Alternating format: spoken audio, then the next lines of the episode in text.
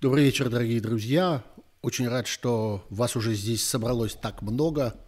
Пожалуй, никогда еще перед началом этих стримов, еженедельных стримов под названием «Суть событий. Дополнительное время». Я их теперь каждый понедельник в 9 часов вечера по Москве устраиваю. Никогда еще не собиралось столько народу. Э, спасибо большое, что собрались. Я вот смотрю в чате, который работает, что и Тель-Авив ждет. Как мне здесь пишут, сейчас одну минуточку. Мне надо... перед началом этих стримов, еженедельных стримов под названием «Суть событий. Дополнительное время». Я их теперь каждый понедельник в 9 часов вечера по Москве устраиваю.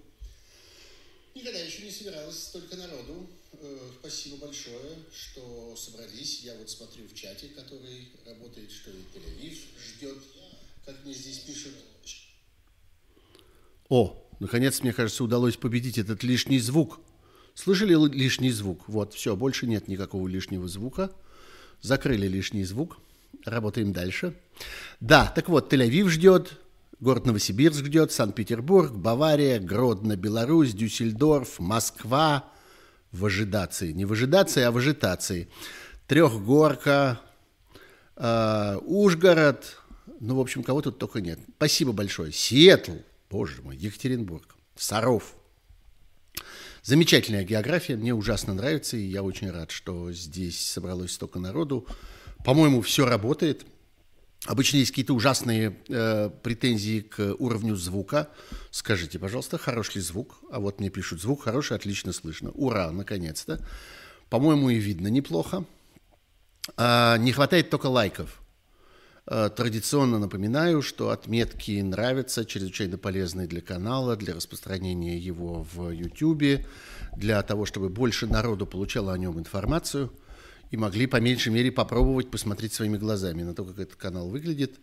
Э, некоторые меня обвиняют в том, что я выпрашиваю эти э, лайки. Нет, послушайте, я ничего совершенно не выпрашиваю. Я вам просто напоминаю, что есть такой способ помочь прорекламировать канал, распространить его шире, сделать его более доступным для слушателей, а это, по-моему, само по себе неплохо.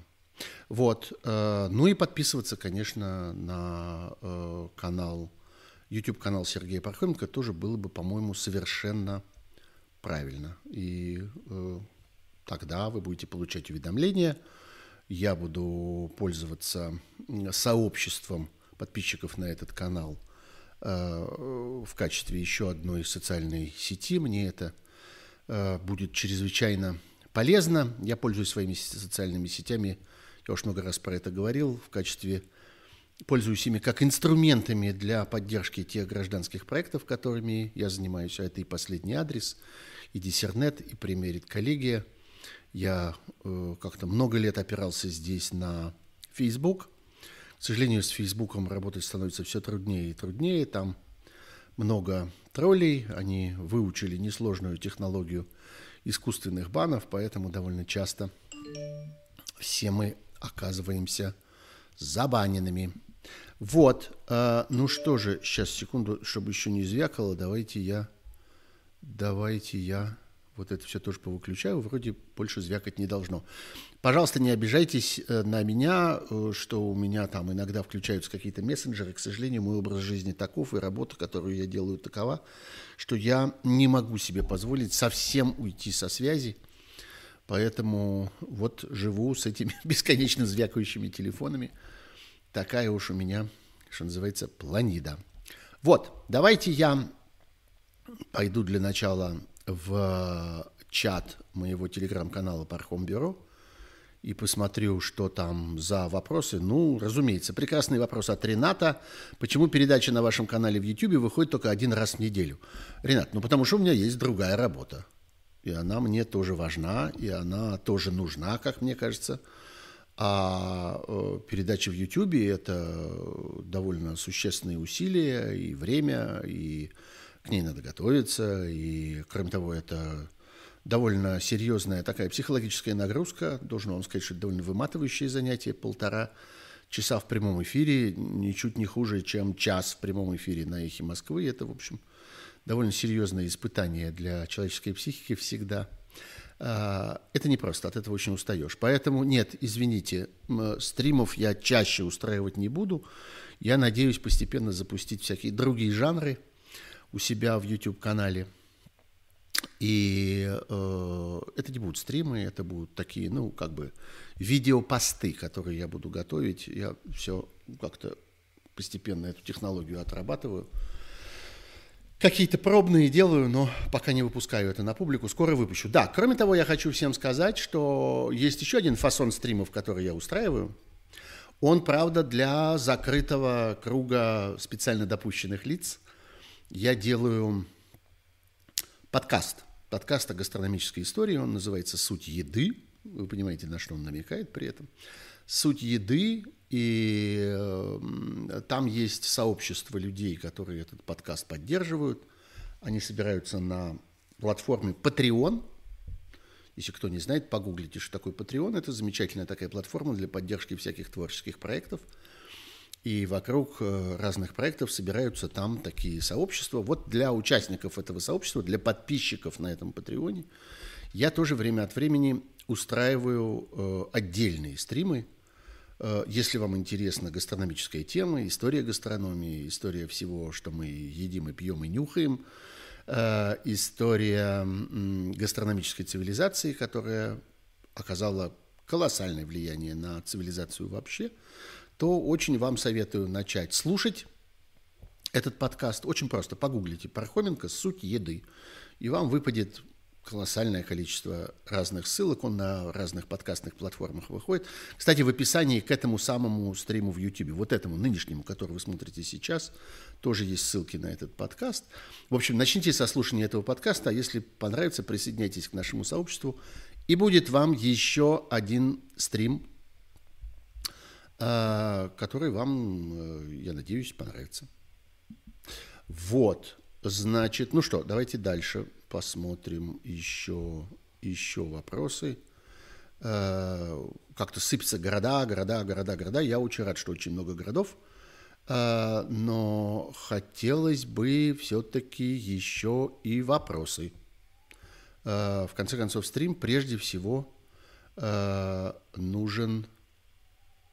Стрим нужен прежде всего для вопросов – а не для того, чтобы обсуждать э, мои очки, как тут некоторые делают, или обсуждать лампу, которая у меня за спиной, которая почему-то всех как-то со страшной силой возбуждает. Но пока вопросов нет здесь, я обращусь все-таки к вопросам, которые в телеграм-канале Пархом Бюро.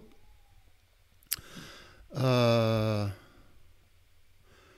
ну вот, давайте прямо атакуем, собственно, одну из тех главных тем – которые я заявил для этого стрима. В чем причина пыток в России? Э, Млечин в своем фильме о пытках, это все пишет пользователь по имени Абрахам. Млечин в своем фильме о пытках считает, что первое лицо не желает собрать силовиков, не, ука не укажет, не справляется с работой. А этому Абрахаму другой читатель моего телеграм-канала Пархом Бюро отвечает, ну, потому что легче фабриковать дела. Вообще, да, вот эта пыточная тема, э, она чрезвычайно, на самом деле, важна. Я собирался ее сделать одной из э, заметных тем на моей последней программе э, «Суть событий», но, в общем, так дело обернулось, что в результате до этой темы дело не дошло. Я, несомненно, туда вернусь еще много раз. Э, но пока давайте поговорю здесь. Вообще меня очень заинтересовал э, этот колоссальный слив. Вы знаете, что э, есть такой сайт под названием «ГУЛАГу нет», которым командует человек по имени Владимир Осечкин – и вот они объявили о том на этом сайте, что им удалось раздобыть огромный архив видео. А, раздобыли они его где-то в э, будто бы центральном аппарате ФСИНа. И вот теперь постепенно выкладывают видео, действительно совершенно чудовищные, невероятной жестокости, невероятного цинизма. И вообще вся ситуация невероятно цинична и э, как-то прямо неправдоподобно бесчеловечно, хотя На самом деле это э, несомненная и чистая правда. Э, есть пыточные колонии в России. Вот все началось с э, такой пыточной колонии, которая разместилась в тюремной больнице в Саратовской области. И там э, заключенные, э, сотрудничающие с администрацией и работающие... Ой, простите, пожалуйста, видите, всю правду сказал. Есть такая примета. Кто чихает, тот, значит, говорит правду. Вот. И там заключенные, работающие на администрацию этой колонии, так сказать, по указу, по приказу, по заказу этой администрации, а, пытают заключенных. И все это фиксируют на видео. И вот эти отчеты о пытках потом концентрируются в одном месте – а пытают они тем, что пытают они за тем, что с одной стороны это такое наказание за разного рода проступки, а с другой стороны они таким образом вынуждают, шантажируют людей, э, шантажируют их, заставляя их тоже сотрудничать с администрацией, выполнять всякие ее указания и прочее. Э, я стал интересоваться, кто такой этот Осечкин – и стал разговаривать с разными своими друзьями, правозащитниками, которые так или иначе работают в разных проектах, которые связаны с э, ФСИН. И должен вам сказать, что получил довольно сложную и такую, как сказали бы деликатные люди, противоречивую информацию. А, если ее как-то обобщить, то получится вот что, что этот Осечкин точно никакой не правозащитник. Человек, который действует, несомненно, не из правозащитных побуждений, а из каких-то совершенно других. Он сам сидел. Сидел он за мошенничество. И сидение его там не имело совершенно никаких э, политических мотивов или чего-нибудь такого. Чистый уголовник. И он там как-то сильно обиделся на тюремщиков – Несомненно, есть за что. Действительно, это абсолютно бесчеловечная, жестокая, страшная система, предназначенная для того, чтобы мучить во всех смыслах. Мучить людей, никакого, разумеется, знаете, это же ведь называется исправительно-трудовые учреждения. Никакого исправления там точно не происходит. Да, в общем, обычно, обычно и труда не происходит. Происходит только мучение и издевательство. Только наказание, собственно. И наказание чаще всего несправедливое – так вот, он сильно обиделся на тюремщиков и начал как-то воевать с ФСИНом. Воевал он разными способами, в частности, как я понимаю, он воевал, э, пытаясь договариваться с разного рода властными структурами и пытаясь каким-то образом сыграть на противоречиях между властными структурами. Действительно, это обычная история, когда происходит война между разными карательными, карательными э, ведомствами, их в России много. Есть прокуратура, есть Следственный комитет, есть полиция, есть Росгвардия, есть ФСБ, есть ФСИН. В общем, много их разных. Иногда военные к этому еще подцепляются тем или иным способом. А, да плюс еще есть всякие специфические силовые ведомства, связанные там с финансами, налогами, например. Э, ну, в общем, полно их разных. А, и вот он, э, ну, для начала э, начал дружить с, э, с теми, кто последовательно уничтожал общественные наблюдательные комиссии. Вот эти самые ОНК, которые были первоначально правозащитной организацией, занимались правами человека – я буду реагировать тем временем на реплики. Раз сидел, значит нехороший человек. Ну, зависит, за что сидел. Э, я считаю, что человек, который сидит по реальным уголовным преступлениям, нехороший человек. Во всяком случае, пока он не вышел. Из этого, например, абсолютно не следует, что можно над ним издеваться, можно его мучить или что-нибудь вроде этого, но ничего хорошего в совершении уголовного преступления, несомненно, нет. И для меня всегда человек, который не совершал уголовного преступления, э, как-то изначально я к нему отношусь лучше, чем к человеку, который совершал уголовные преступления. При прочих равных, что называется. Так что да. Вот. Э, зачем озвучивать, что он сидел? А потому что это, Татьяна у меня спрашивает, э, а потому что это имеет отношение к сюжету. На мой взгляд, это важная вещь, что он как бы на собственном опыте испытал то, что такое российская пенитенциарная система, что такое российский ФСИН. Вот, так что это по существу дела, а не просто какая-то там такая виньетка на, на его биографии. Так вот, э, он человек, который приложил руку к уничтожению по существу Института общественных наблюдательных комиссий в России. Лично занимался удалением оттуда людей, которые в этих общественных, наблюд... общественных наблюдательных комиссиях занимали правозащитные позиции. И людей, которых мы знаем, людей, которым мы, которым мы доверяем. А, и э, делал это вместе с э, людьми, которым, в общем, как это совершенно сегодня понятно, было поручено уничтожить систему общественных наблюдательных комиссий как правозащитную систему, а превратить ее в, как это теперь горько многие шутят, совет ветеранов, то есть место, куда, куда отправляются ветераны этой же самой тюремной системы, или прокуратуры, или следственных органов, и там, в сущности, занимаются тем, что прикрывают то безобразие, то безумие, которое там э, творится. Вот он, значит, подружился с офицерами России. Это вот такая организация во главе с человеком по имени Антон Цветков, которая, собственно, и занималась разгромом этих самых ОНК.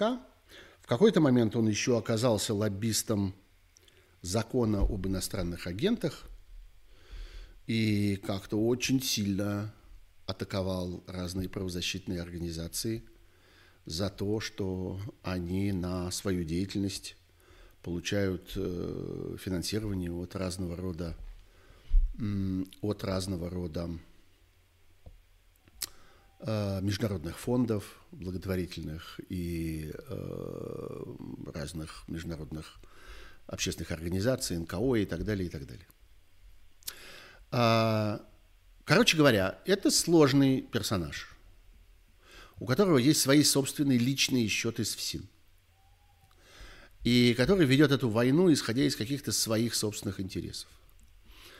И который, по всей видимости, в этой ситуации э, вступает в разного рода союзы с самыми разными, иногда чрезвычайно неприятными организациями. И, в общем, многими характеризуется как, э, ну, фигурально выражаясь, там, двойной или тройной агент, потому что он работает на эти организации. Конструкция, которую он выстроил сейчас с этим видеоархивом размером в 40 э, гигабайт абсолютно неправдоподобно. То, что он рассказывает про происхождение этого архива, э, выглядит э, неубедительно, и, по всей видимости, он выдумывает, каков был источник, и скрывает реальный источник, который у него был. Ничего в этом нет удивительного. Понятно, что ему не хочется и не нужно, и ни в коем случае он не должен раскрывать реальный источник – кроме того, там есть одно э, очень важное обстоятельство. Дело в том, что в этом архиве есть несколько, по всей видимости, аж до 20, судя по тому, что он сам обещает, э, несколько разных регионов и вот этих вот региональных пыточных тюрем, которые в этих регионах работают. Сейчас уже из обнародованных видео там видно три, ну, в основном Саратовская область. Есть еще, по-моему, Белгород и Владивосток, что ли, в общем, что-то дальневосточное. Будет явно еще. И вот с этим проблема, потому что, э, ну вот люди, с которыми я разговаривал, я сам небольшой специалист по этим вопросам, но люди, которые понимают, как устроена ФСИНовская система, федеральная система исполнения наказаний, а, федеральная служба исполнения наказаний, прошу прощения, так вот, они говорят, что абсолютно невозможно себе представить, чтобы этот архив был централизован. Чтобы вот эти видео, появляющиеся в разных э, пыточных тюрьмах, их по всей стране действительно, вот правозащитники так и оценивают, что их примерно штук 20 в 20 разных регионах, невозможно себе представить, чтобы эти видео собирались где-то вместе. э, это противоречит вообще всей структуре, всей системе э, взаимоотношений, которая царит внутри ФСИНа.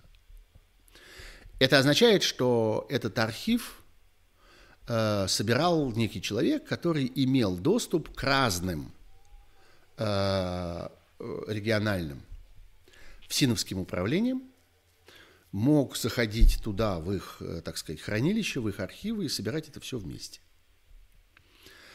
Из этого следует, что, по всей видимости, мы имеем дело с какой-то межведомственной войной. И это какая-то война то ли ФСБ против ФСИНа, то ли прокуратура против ФСИНа, то ли это внутри ФСИНа какая-то битва каких-то подчиненных главы этой э, службы Калашникова.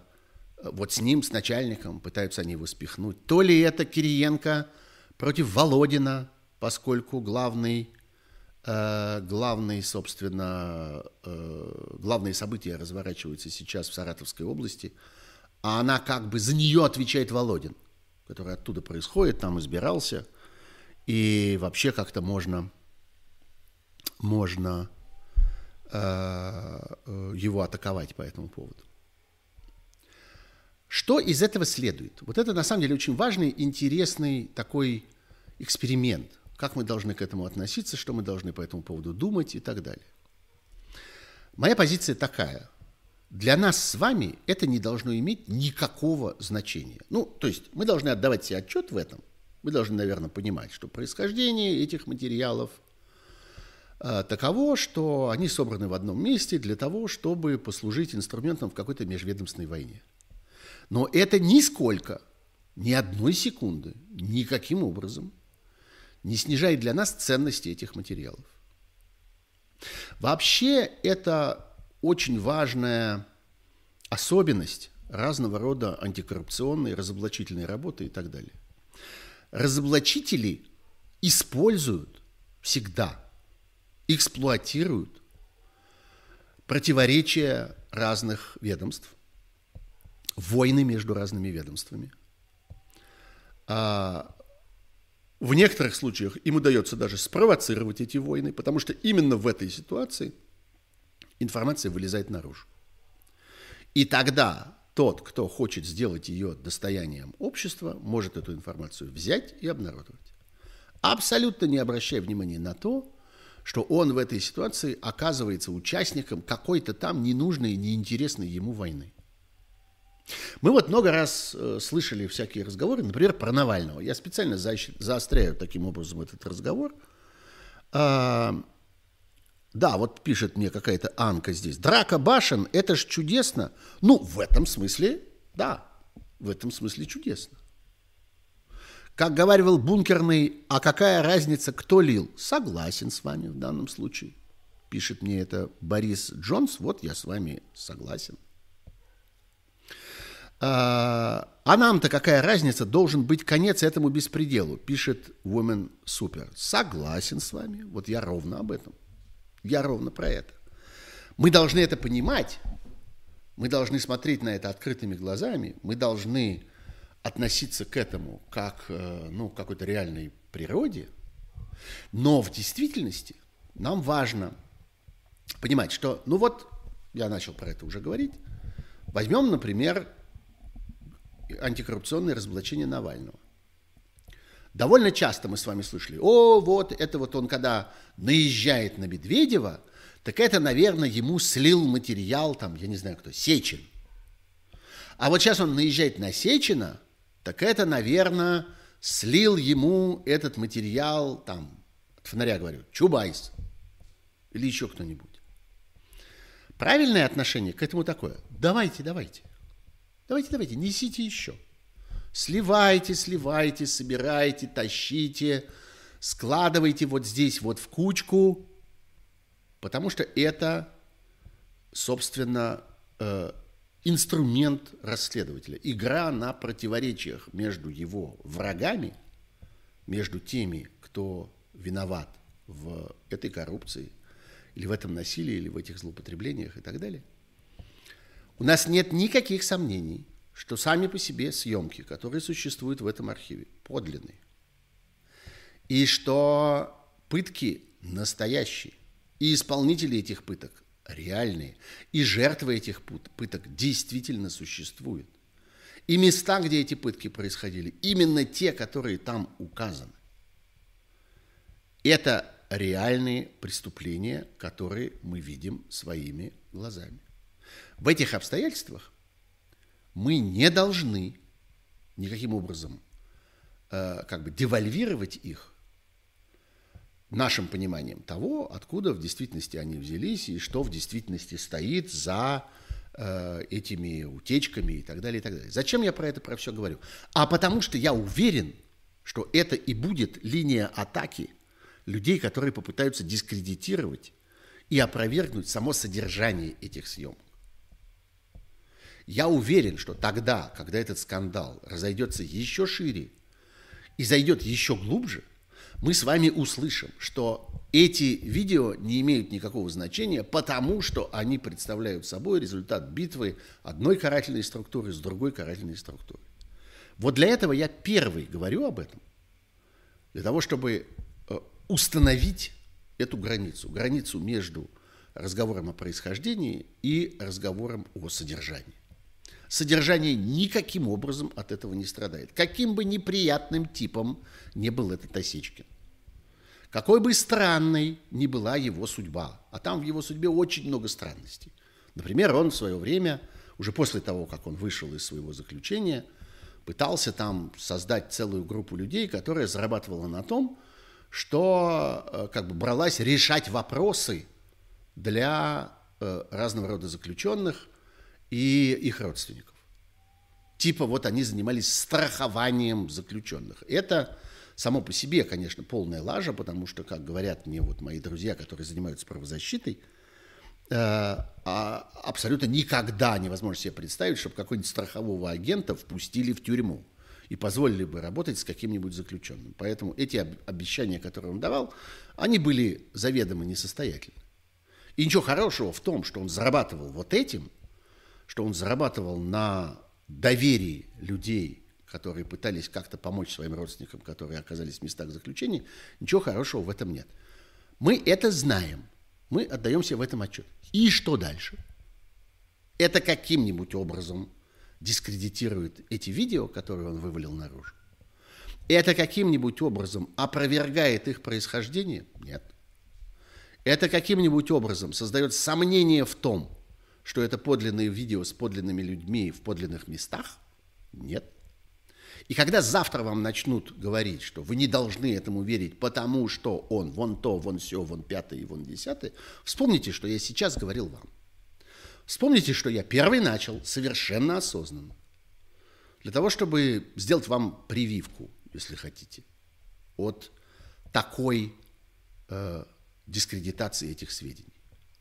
Давайте считать, что я вам сейчас вкатил вакцину, ослабленный вирус вот этой вот дезинформации, который вы завтра получите в э, усиленном виде. И, надеюсь, перенесете его легко, перенесете его спокойно, хладнокровно, понимая, что вы имеете дело с э, реальной, реальным материалом. Видео по-любому настоящие, их на Западе проверяют вдоль и поперек. Не знаю, где их проверяют на Западе, мне совершенно не нужен никакой Запад для того, чтобы знать, что они э, настоящие. Это совершенно очевидная вещь. Внутривидовая борьба, пишет Базилио, самая жестокая. Да, она самая жестокая и самая плодотворная для разоблачителя всех видов, которые в ней участвуют.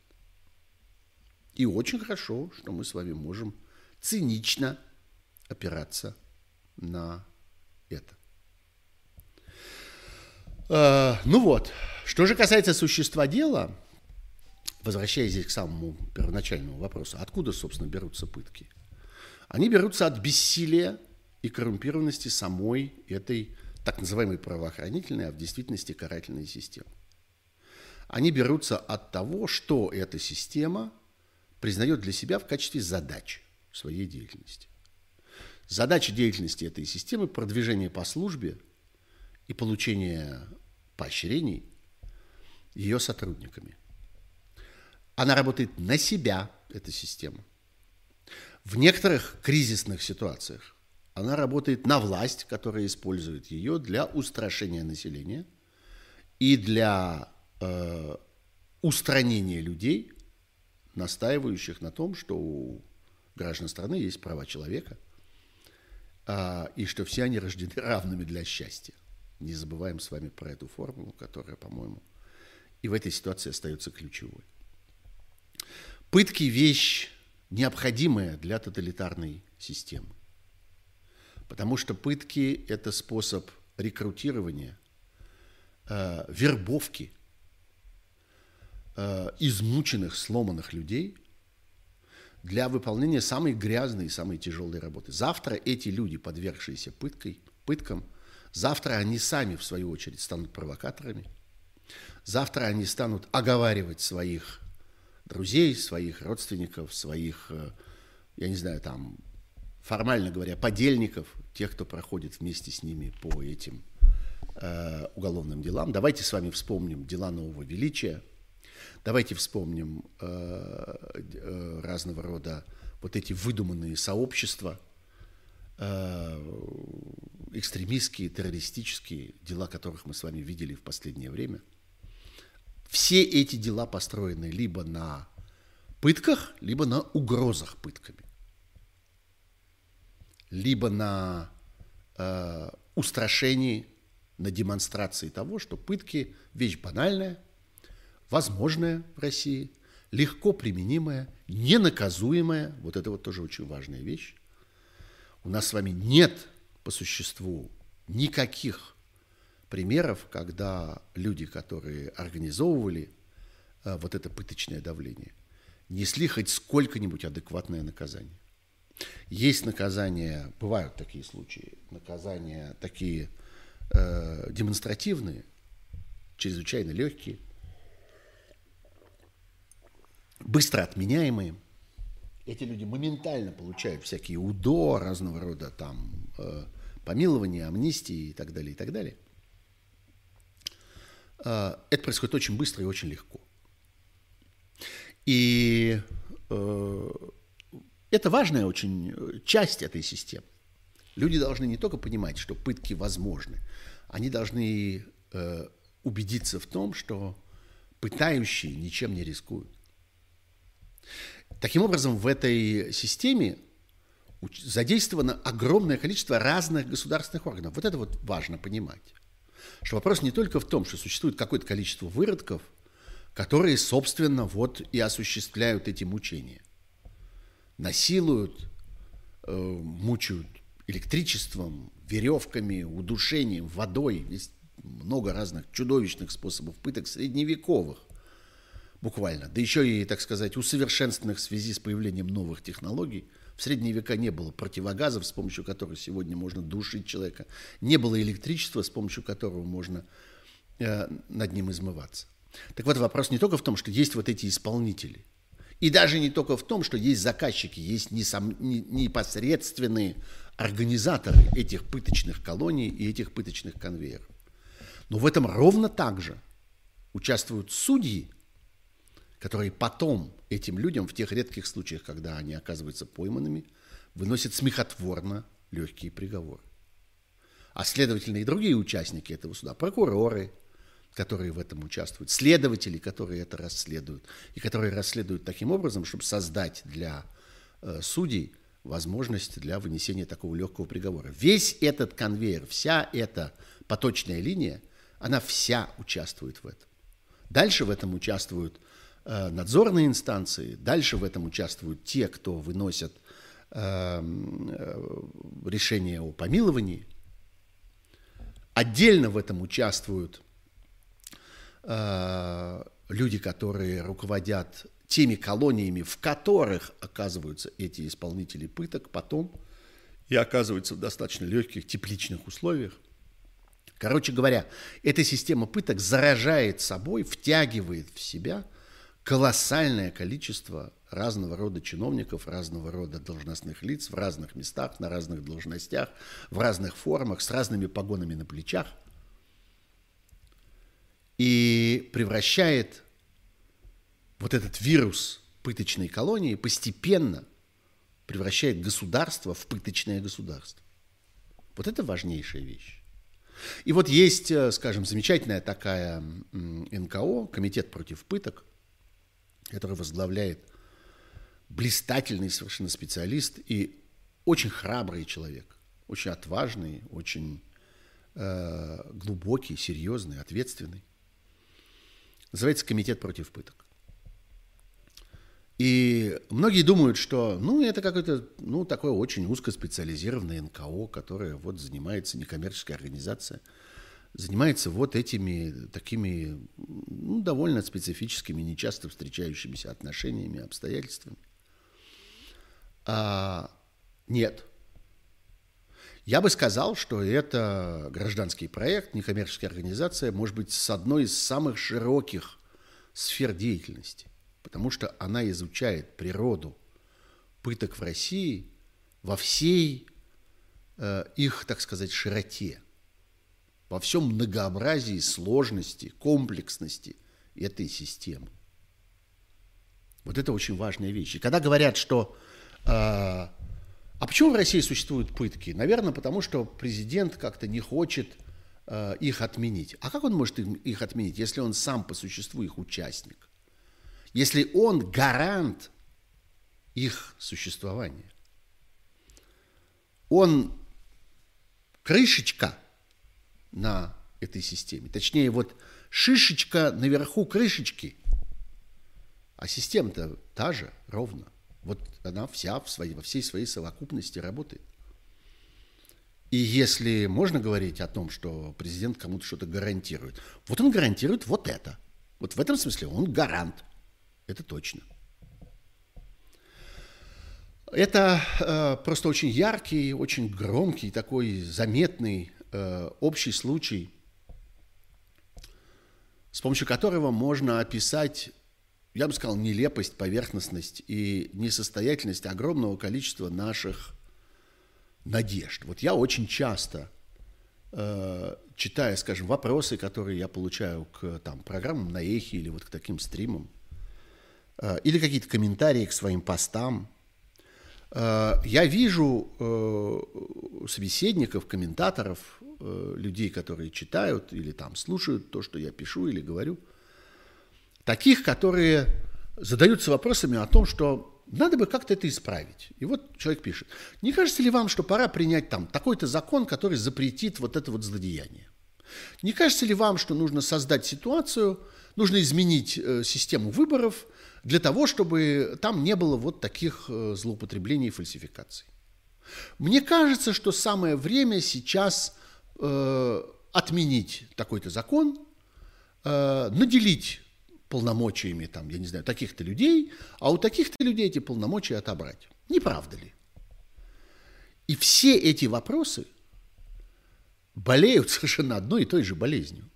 Они болеют непониманием того, что они в сущности обращены к людям, которые сами создали эту криминальную ситуацию. И теперь почему-то предполагается, что они зачем-то будут ее исправлять. Каким образом депутаты, сидящие в э, Государственной Думе, будут создавать избирательное законодательство, которое препятствует злоупотреблениям, если они сами в результате этих злоупотреблений оказались на этих стульях? Почему прокуроры или следователи начнут ловить и привлекать к ответственности э, людей, которые, там, не знаю, дают взятки прокурорам или следователям, если получение этих взяток достаточно часто является сутью и смыслом их пребывания на этих должностях. Кто будет гарантировать борьбу с тем или иным видом коррупции или с тем или иным видом насилия или с э, появлением ситуаций, в которых э, люди оказываются бесправны, лишаются своих э, гражданских прав и гарантий, если эти самые чиновники всю свою власть построили на том, что они пользуются результатами таких ситуаций. Они же и будут эту реформу, что ли, возглавлять? Вы как себе это представляете?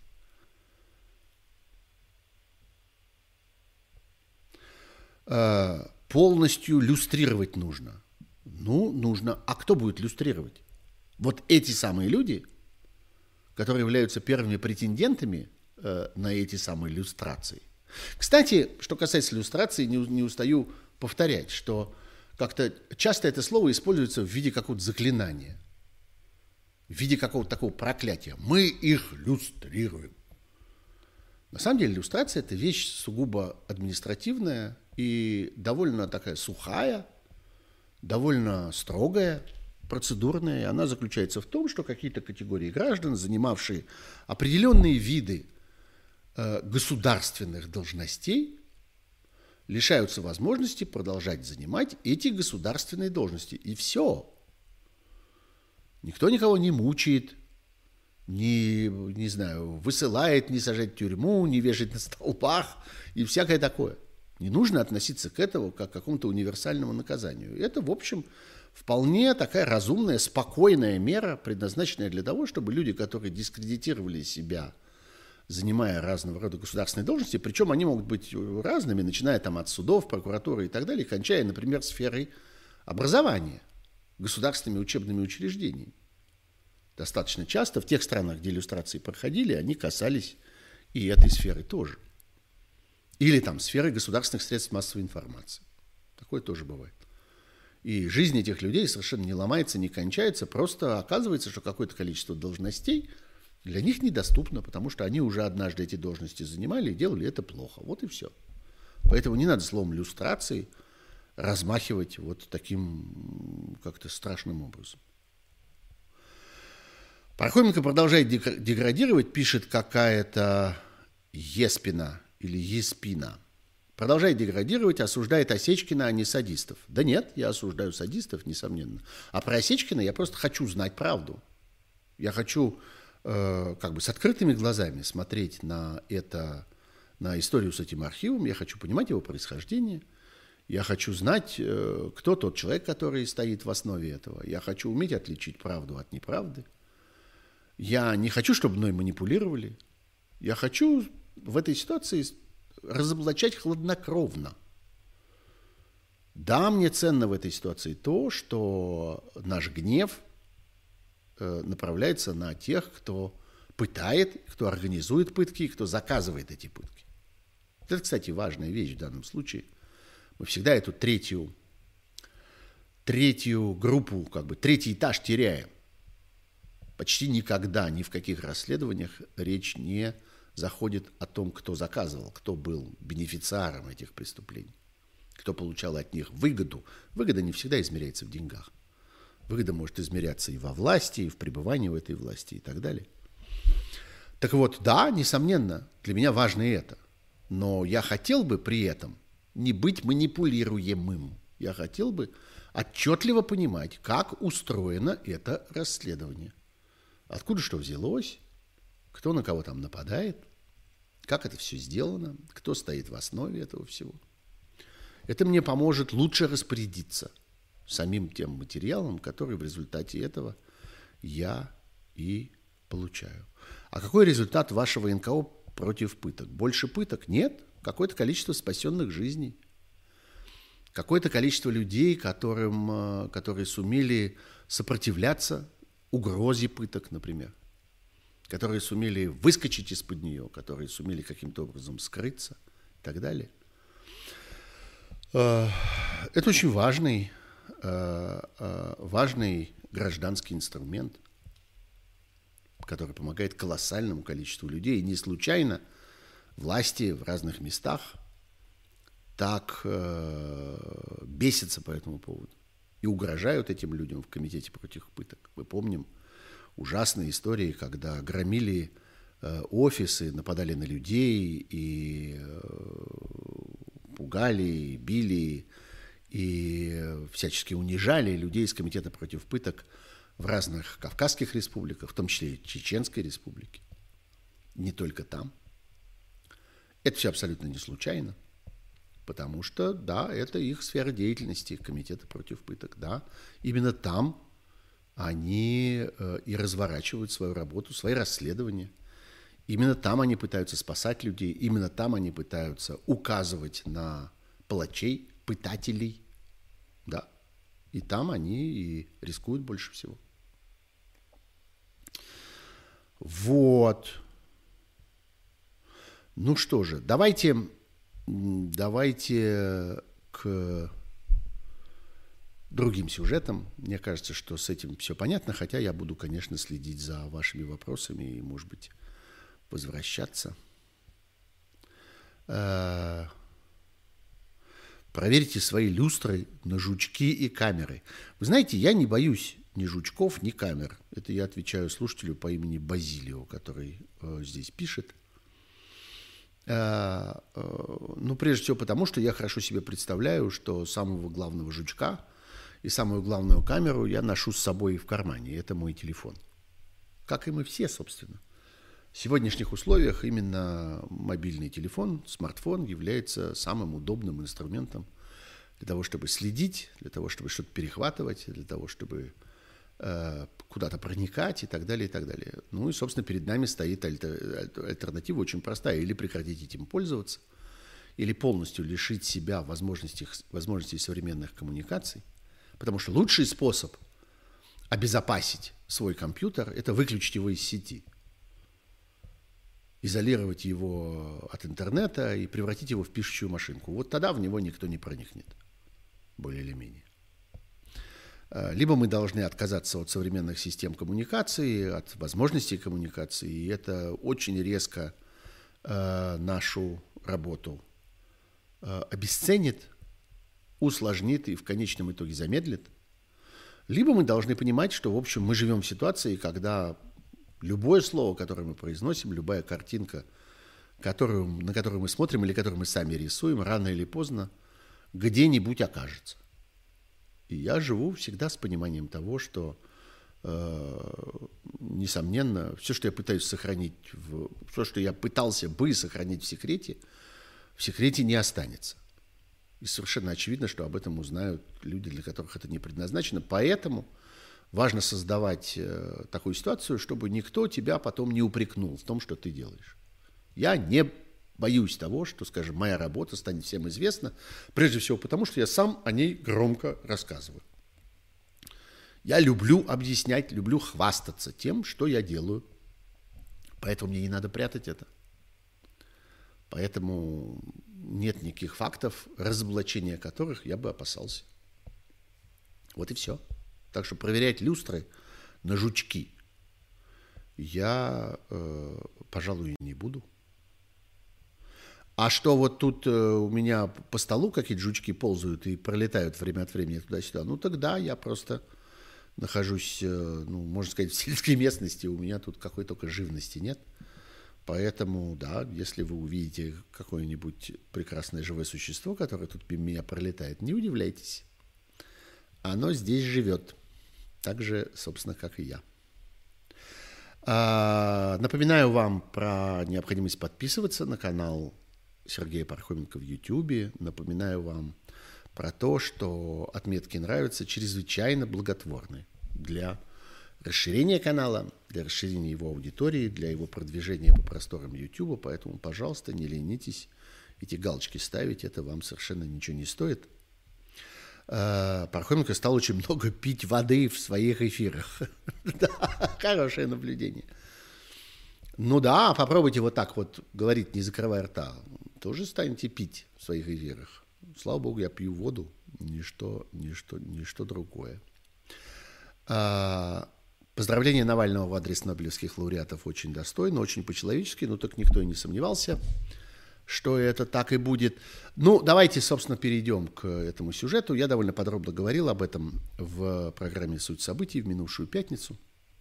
Но, наверное, можно и вернуться, потому что действительно это вполне уникальное событие – Э, вы знаете, э, я бы очень советовал вам отыскать на просторах Фейсбука текст, который написал Демьян Кудрявцев.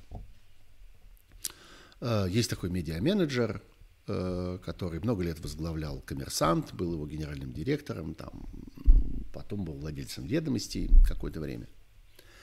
Человек очень знающий, очень понимающий. В данном случае он обращается к своему опыту довольно специфическому. Этот опыт заключается в том, что он в 90-х годах – был человеком очень близким к Борису Березовскому.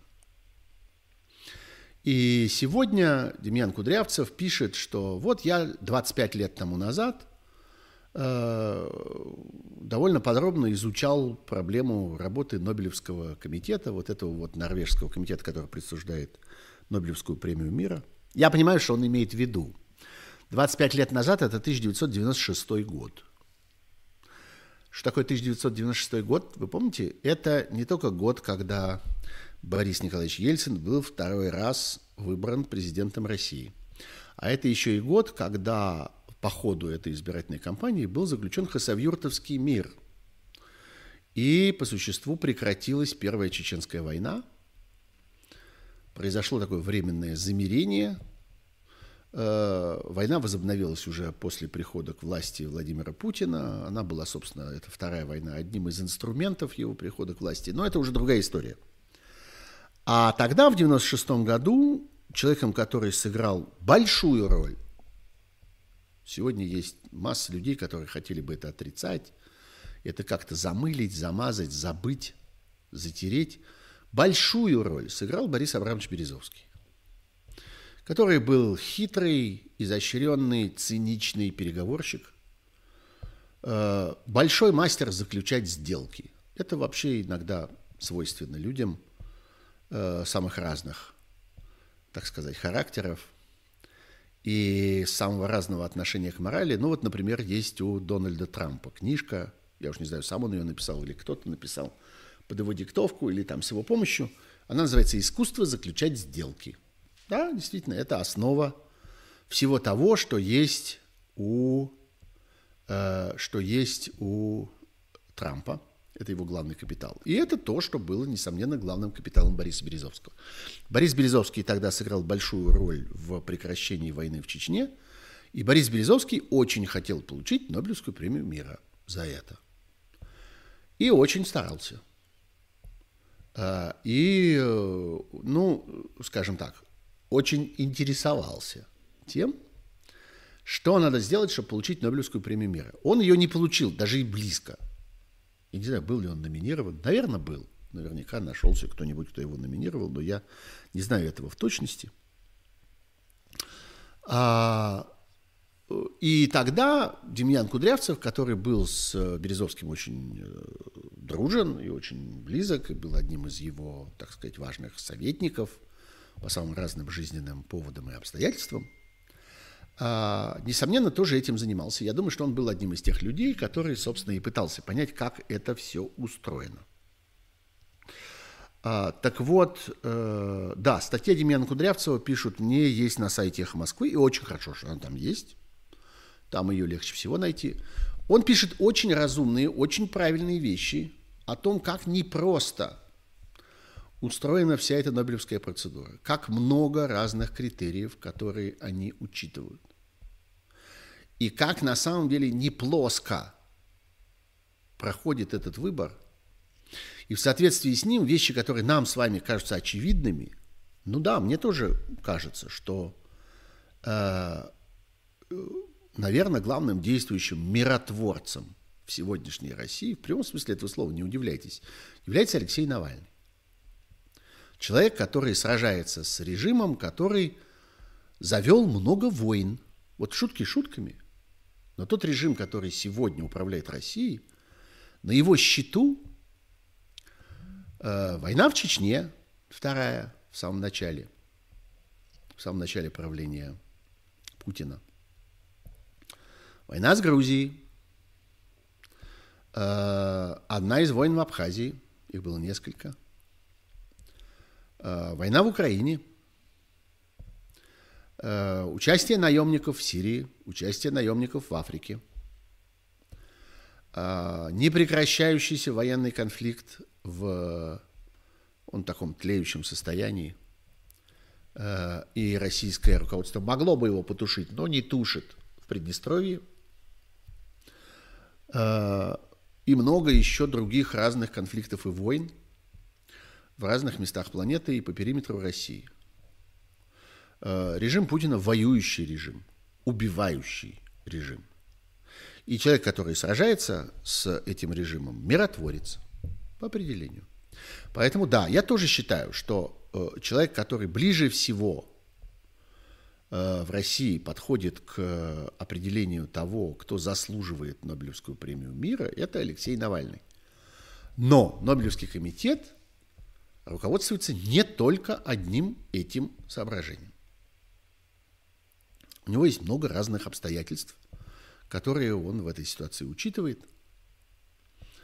А, и э, ему важно, чтобы э, его награждение представляло собою э, некое, ну вот я уже говорил про это, такое послание миру, чтобы оно выражало некую идею, некоторый общий подход к какому-то важному типу конфликтов и противостояний, которые существуют в России, которые существуют в мире. Вот это вот, э, это оговорка, конечно, то, что я сказал сейчас, которое существует в России. Не в России, а в мире. Вот это важно.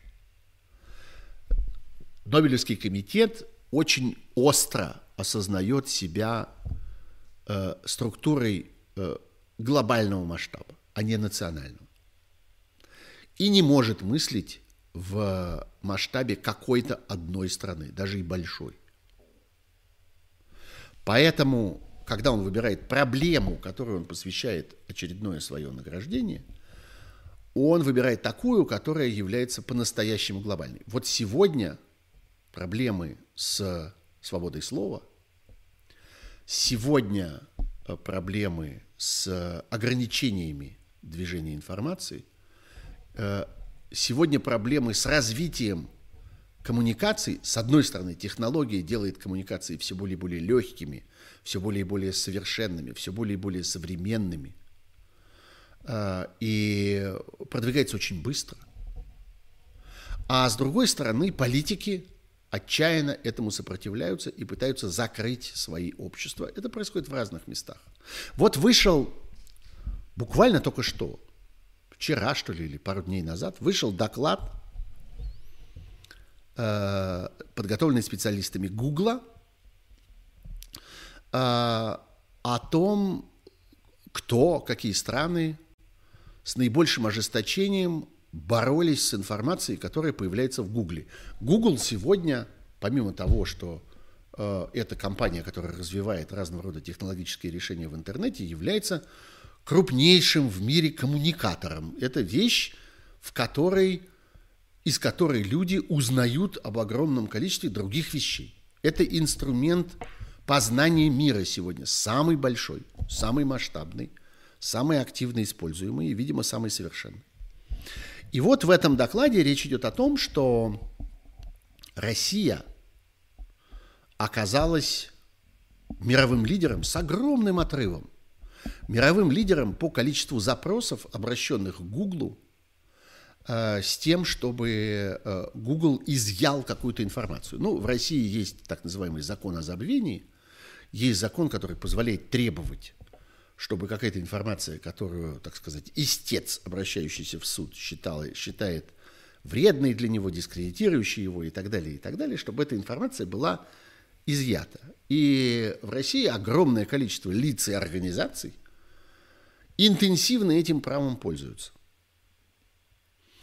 А, речь идет о сотнях тысяч запросов. И Россия э, действительно с очень большим отрывом там лидирует. Но вообще-то в этом процессе участвует и множество других стран. Там есть и Соединенные Штаты. В десятки раз меньше у них этих запросов, но тоже довольно много. Некоторое количество есть. Там есть такая страна, как Индия, например, которая является одной из, э, из лидирующих там. Ну и так далее. А, государства борются с информацией. Государства сражаются за то, чтобы закрыть информационное пространство.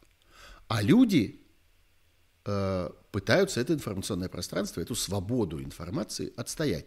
Надо сказать, что люди побеждают. Пока. Пока прогресс, несомненно, движется в этом направлении, и что бы здесь ни делалось, с информацией нам общаться все проще и проще, и хранить ее все проще и проще. И постепенно мы избавляемся там от целых классов проблем. Вот тоже я люблю про это вспоминать, это меня как-то очень забавляет, что ведь еще на нашей памяти – то время, я уж не говорю про то, что на нашей памяти до компьютерное время, я начинал свою там журналистскую карьеру в редакции, где не было ни одного компьютера. Мы делали большой ежемесячный журнал. У нас не было ни одного компьютера. У нас были пишущие машинки. Э, и, и у нас были... У нас, кажется, был один ксерокс. Он стоял в отдельной комнате, в специальном, с зарешечными окнами, запирался на ключ, дверь была железная, и это была страшная, страшная ценность, и пользование этим ксероксом всячески контролировалось. Ну, еще это было в советское время, а у Советского Союза были свои особенные страхи по этому поводу, и это было просто уголовным преступлением, доступ к множительной технике. Но мы работали на пишущих машинках. Так вот, даже если не брать это, даже если говорить как бы о компьютерных временах, меня, например, очень забавляет то, что мы с вами совершенно избавились от проблемы объема хранимой информации. Мы с вами не знаем ни про какие дискеты, на которые там влезает столько-то или не влезает. Мы с вами в общем перестали задумываться о том, какого размера хард-диск в нашем компьютере, когда мы его покупаем. Потому что мы понимаем, что это в общем не проблема. Что, можно, что эти диски стоят копейки выносные, а что на самом деле уже можно ими и не пользоваться, а хранить это все где-то в облаке. И вообще проблема объемов хранимой информации ушла с горизонта. А когда-то она была просто важнейшей. Люди как-то думали, а куда мы это все засунем? Как мы будем это носить? На чем мы будем это хранить? И так далее, и так далее. Так вот, э, ровно так же постепенно мы с вами удаляемся от ситуации, когда доступ к коммуникациям оказывается какой-то проблемой. Я думаю, что мы с вами доживем очень скоро до ситуации, в которой любая точка планеты, любая, включая середину Тихого океана, где э, как-то две недели плыви, ни до какой суши не, допла- не доплывешь. Любая точка планеты окажется точкой, в которой вы можете связаться со всем остальным миром, потому что вы постоянно находитесь на связи с мировой сетью. Это важнейшая вещь, это важнейшая ценность, которую мы приобретаем. Но пока Государства пытаются бороться с этим. И э, Нобелевский комитет напомнил нам об этом. О том, что свобода прессы, свобода информации, свобода слова – важнейшая сегодня проблема. Более важная, чем эпидемия. Вот что конкурировало это на самом деле. Конкуренция была не между Муратовым и Навальным, условно говоря. А конкуренция была между свободой слова и э, мировым вирусом. Или между ними обоими и вот этим э, захватившим мир очень острым пониманием того, что в мире много неравенства, много дискриминации, и э, старые неравенства сохраняются до сих пор и становятся только острее, они никуда не делись, никуда не стерлись, и боль от них по-прежнему также ощущается. Я говорю вот о э, межрасовых э, столкновениях сегодня. То, что вот обычно обозначают словосочетанием Black Lives Matters. Э, и э, разного рода э, полемиках, связанных с межполовыми проблемами, с дискриминацией э, женщин со стороны мужчин, с дискриминацией мужчин со стороны женщин, мизогиния на одном конце, мизоандрия на другом конце. Многие забывают, что это слово существует тоже, и это явление в мире существует тоже. И харасмент возможен и в одну сторону, и в другую. И э, нет никакого смысла говорить о том, что в одном случае он жестче, чем в другом, и опаснее, чем в другом, и вреднее, чем в другом, и бесчеловечнее, чем в другом. Любой харасмент, любая атака, любое насилие, любое использование власти над человеком для оказания э, давления на его личность всегда бесчеловечны и всегда вредны, и всегда жестоки, и всегда заслуживают нашего осуждения. Вот с чем конкурировал на самом деле мир коммуникации, и, и мир коммуникации выиграл в этой ситуации. Нобелевский комитет решил, что права человека И важнейшее из этих прав – право слова, право голоса важнее. И сообщил нам об этом. Э, и я им за это благодарен. Я считаю, что это серьезное, важное лично для меня решение. Мне кажется, что э, это хорошо, что именно та сфера, в которой работаю я, была признана важнейшей из всех, которые существуют сегодня в мире, порождающей наибольшее количество войн и, соответственно, порождающей миротворцев, самых сильных, самых мощных, которые этими, э, этим войнам противостоят. Вот что такое история с Нобелевской премией в этот раз.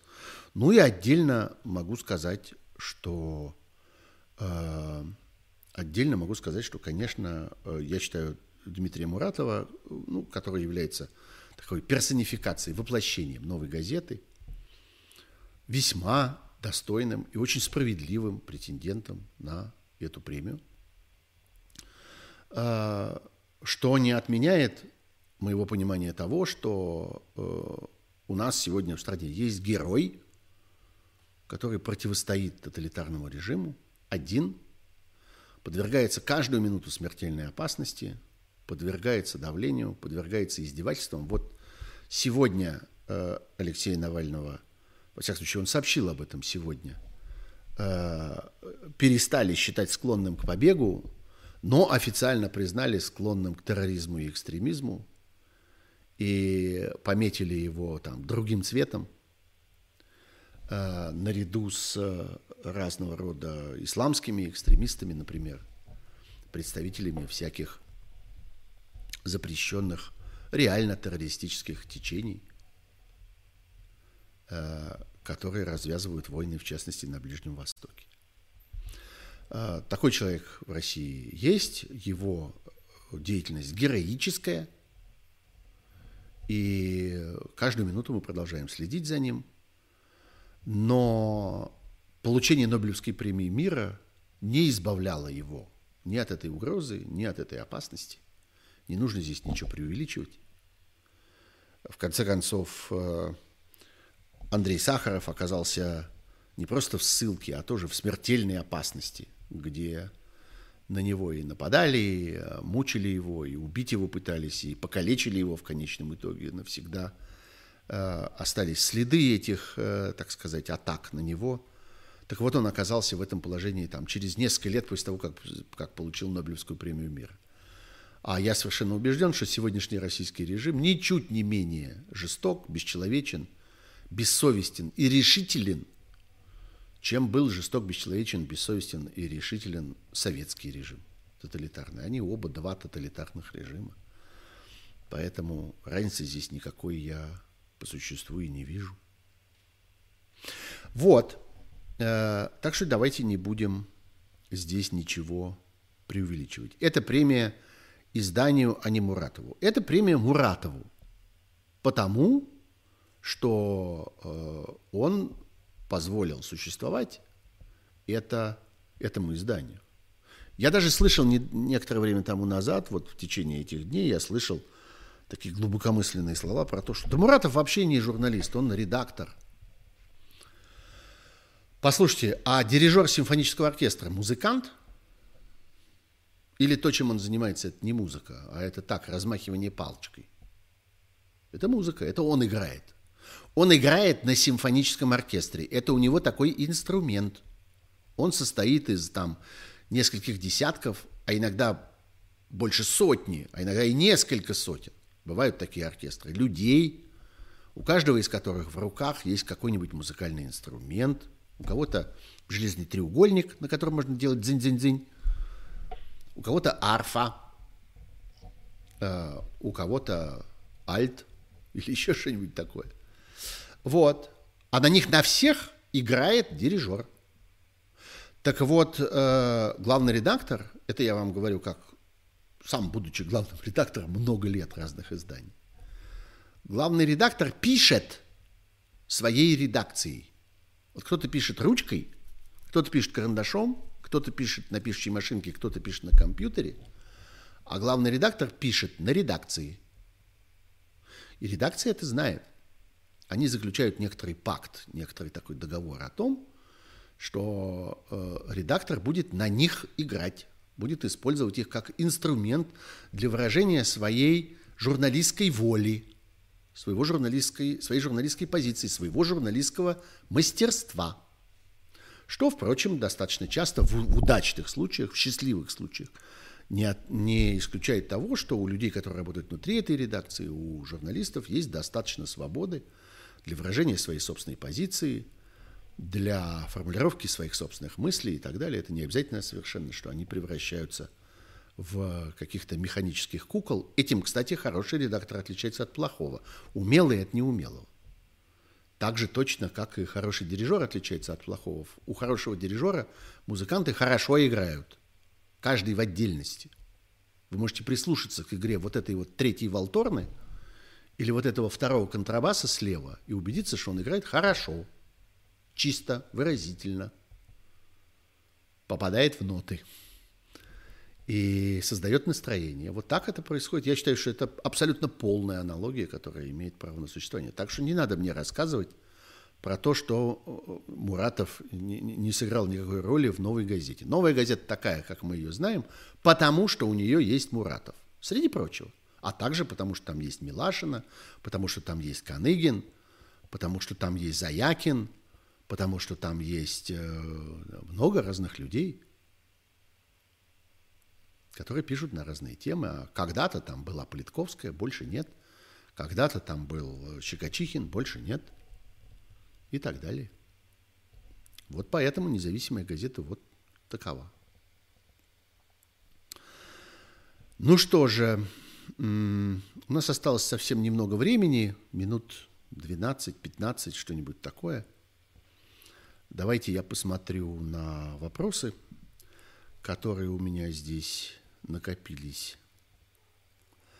Э, Сергей Борисович, ваше мнение? Ой, смешной вопрос – об итогах Равинского суда по, по, по поводу коронавируса.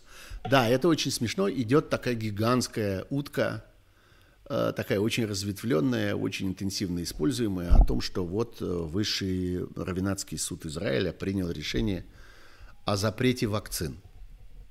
Нет, он не принимал такого решения, это выдумка, это фальшивка. Э, в Израиле действительно существует целая система равенатских судов, среди них есть высшая судебная инстанция, которая совершенно не уполномочена принимать какие-либо решения в области медицины, никогда их не принимает. Так что не верьте, вас опять обманули.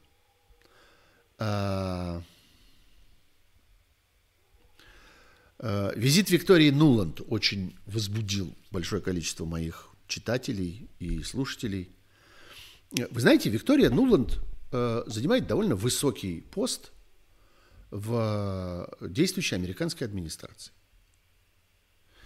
И от того, что какое-то количество людей э, относится к ней неприязненно, или там смеется над ней, издевается над ней, это абсолютно обычно хамские какие-то гнусные выходки э, от людей, которые э, на самом деле в профессиональном отношении существенно слабее, чем она. А, из этого совершенно не следует, что у нее нет ее профессиональных полномочий. И что называется, перетопчетесь. Вот э, я приведу неприятную аналогию. Ну, я знаю, что в э, Европейском парламенте, например, в Европейской комиссии, то есть в инстанциях, которые управляют Европейским Союзом, относятся с отвращением к Петру Толстому. Э, или, скажем, к, ну там, не буду множить эти фамилии, достаточно вам одного Толстого. Пушков, например, еще. Алексей Пушков. Люди, над которыми там смеются, на которых показывают пальцем. Э, люди, о которых в открытую говорят, что они занимают парламентские кресла не потому, что они выиграли выборы – а потому что они воспользовались системой фальсификации в России. Относятся к ним, в общем, крайне уничижительно. Ни в грош их там не ставят. Тем не менее, ну что, они приезжают, потому что Россия именно им поручает эту работу, появляться там, что-то выражать какие-то российские позиции, зачитывать какие-то российские документы и так далее. И европейцы как-то говорят, ну, окей, хорошо, ну что, ну вот э, Россия предпочитает вот таких, Россия доверяет свои дела вот этим, ну, это проблема России. А в случае с Нуланд, если хотите, можете относиться к этому так же. Она должностное лицо. И речь совершенно не идет о том, что кто-то может там, поставить под сомнение ее право выполнять свои служебные обязанности, если американское государство ей это поручает. Что называется, утрутся. Примут и Нуланд, сколько бы там ни смеялись над ней. Вот относитесь к этому так. Это вообще вполне себе какая-то техническая, техническая вещь. А, давайте посмотрим еще. А,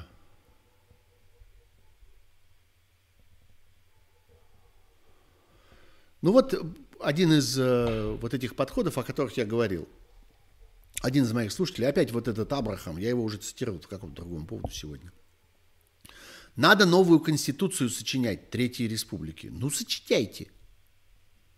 А вы будете ее принимать, что ли?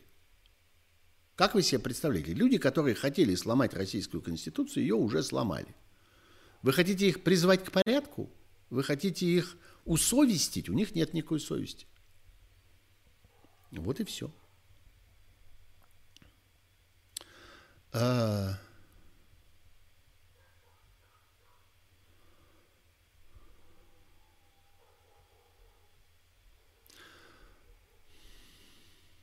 Статья Медведева, о которой меня просят высказаться.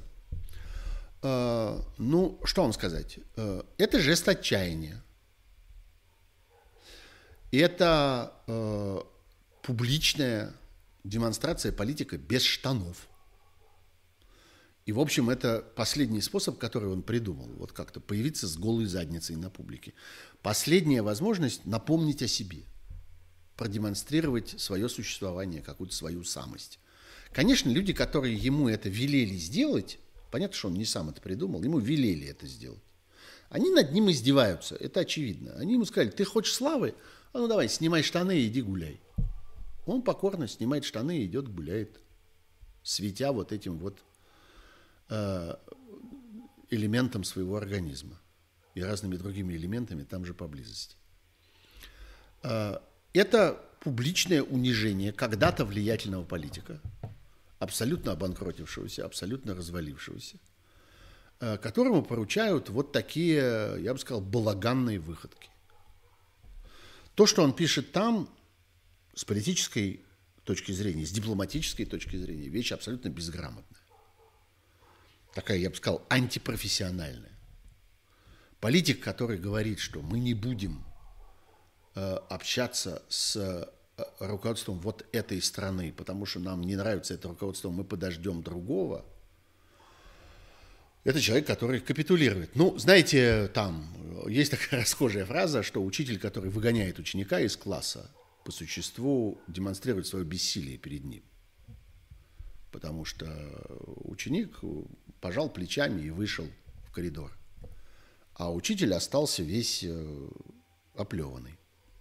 Вот примерно так. Остался в результате этой статьи оплеванным-то Медведев – ну и косвенно люди, которые ему велели. Дальше мы с вами можем себе попытаться представить, а кто, собственно, ему велел. Кто эти люди, которые его, э, ему поручили подписать своим именем этот текст. Для меня совершенно очевидно, что он этого текста не писал, я о содержании его не думал, но он согласился его подписать. Значит, несет за него всю ответственность. Мне абсолютно... Я не хочу знать имен тех э, литературных э, рабов, которые за него этот текст сочиняли. Каких-то там спичрайтеров и все остальное не считается. В политике нет никаких спичрайтеров. В политике есть тот человек, который произносит этот текст или подписывает этот документ. Кто ему поручал? Ну, я считаю, что Путин ему поручал. Я не вижу другой силы, которая могла бы ему поручать. Я не вижу другого человека, который мог бы ему сказать, расстегивай давай ширинку, как-то спускай вот это все до щиколот, до щиколоток и иди гуляй на улицу. Это кто? Шойгу? Нет. Патрушев? Нет. Сечин? Нет. А кто это? Путин? Зачем ему это надо? Посмотреть на реакцию. Нашу, вашу, европейскую. Они дразнятся, что называется. Они считают, что э, они могут, э, они могут бросать, так сказать, эти раскаленные камушки в ведро воды и как-то следить за тем, э, э, как-то прислушиваться к характеру шипения, который в этой ситуации появляется. Что это Медведев так суетится? Ну, конечно, он не суетится, он просто согласен на все. Он готов на любое на любое назначение, на любое название, на любую должность, на любое унижение. Завтра ему велят кукарекать петухом, он будет кукарекать петухом. Потому что он страшно боится остаться за пределами этой системы. Как только он за ее пределами останется, что? Ну, если его выкинут оттуда совсем, его ждут антикоррупционные расследования и преследования. Причем по всему миру. Никто не будет э, отстаивать его итальянское поместье, его там какую-нибудь яхту, которая стоит сейчас в каком-нибудь порту и всякое прочее. Все это как-то криминальность, криминальный характер всех этих приобретений, он достаточно быстро станет понятен, и он просто всего этого лишится. Но, наверное, это не главное, чего он боится лишиться, не этого имущества. Он боится лишиться влияния, он боится лишиться глаз людей, которые его окружают и глядят на него, на него собачьим преданным взглядом. Он был окружен много лет такими людьми. Их вокруг него предостаточно. Все они в ту секунду, когда он потеряет это влияние, э, плюнут в него, не просто отвернутся, а плюнут в него. А дальше его ждет еще и э, наверняка какое-нибудь просто техническое унижение. Ну, действительно, я не знаю, отправят ли его послом в какую-нибудь африканскую страну и кончит ли он там свою карьеру. Я думаю, что раньше сопьется. Ну, мое предположение заключается в том, так глядя, так сказать, на фенотип этой личности, что кончит он свои дни э, как-то с циррозом печени. Так мне кажется. Но, может, и нет. Но суетится он поэтому. Суетится он потому, что ему хочется зацепиться за хоть какое-то влияние, продемонстрировать свое, э, свою причастность хоть к чему-нибудь. Э, ну вот. Ну что же, давайте я на этом, пожалуй, и закончу. Полтора часа – это, по-моему, вполне достаточное время для стрима. Мы с вами встретимся, несомненно, в следующий понедельник. В это самое время, в 9 часов вечера по Москве, здесь, на канале Сергея Пархоменко в YouTube. А, мы встретимся с вами, я надеюсь, это не вполне зависит от меня, но так что я тут могу только надеяться, что мы встретимся с вами также в пятницу в 9 часов вечера в прямом эфире «Эхо Москвы», где происходит программа «Суть событий». Я еще раз приглашаю вас э, подписаться на этот канал. Я приглашаю вас поставить э, лайки под этим стримом. Они помогут нам легче найти друг друга впредь. А, и я надеюсь, что мы с вами справимся – Ситуация у нас тяжелая.